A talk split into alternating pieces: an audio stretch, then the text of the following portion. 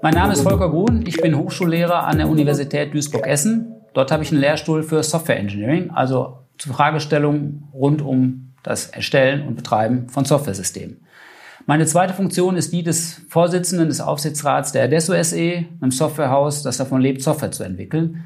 Ich selbst habe eine große Leidenschaft fürs Thema Software Engineering und glaube, dass man Software Engineering insbesondere dann gut versteht, wenn man sich mit konkreten Erfahrungen und Projekten auseinandersetzt.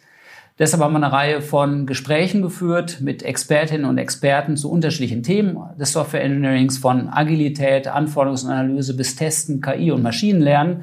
Dabei kommt eine ganze Reihe von Erfahrungswissen zusammen. Die Ansprechpartner waren so freundlich, uns jeweils daran teilhaben zu lassen. All das finden wir unter adesso.de slash podcast. Thank you.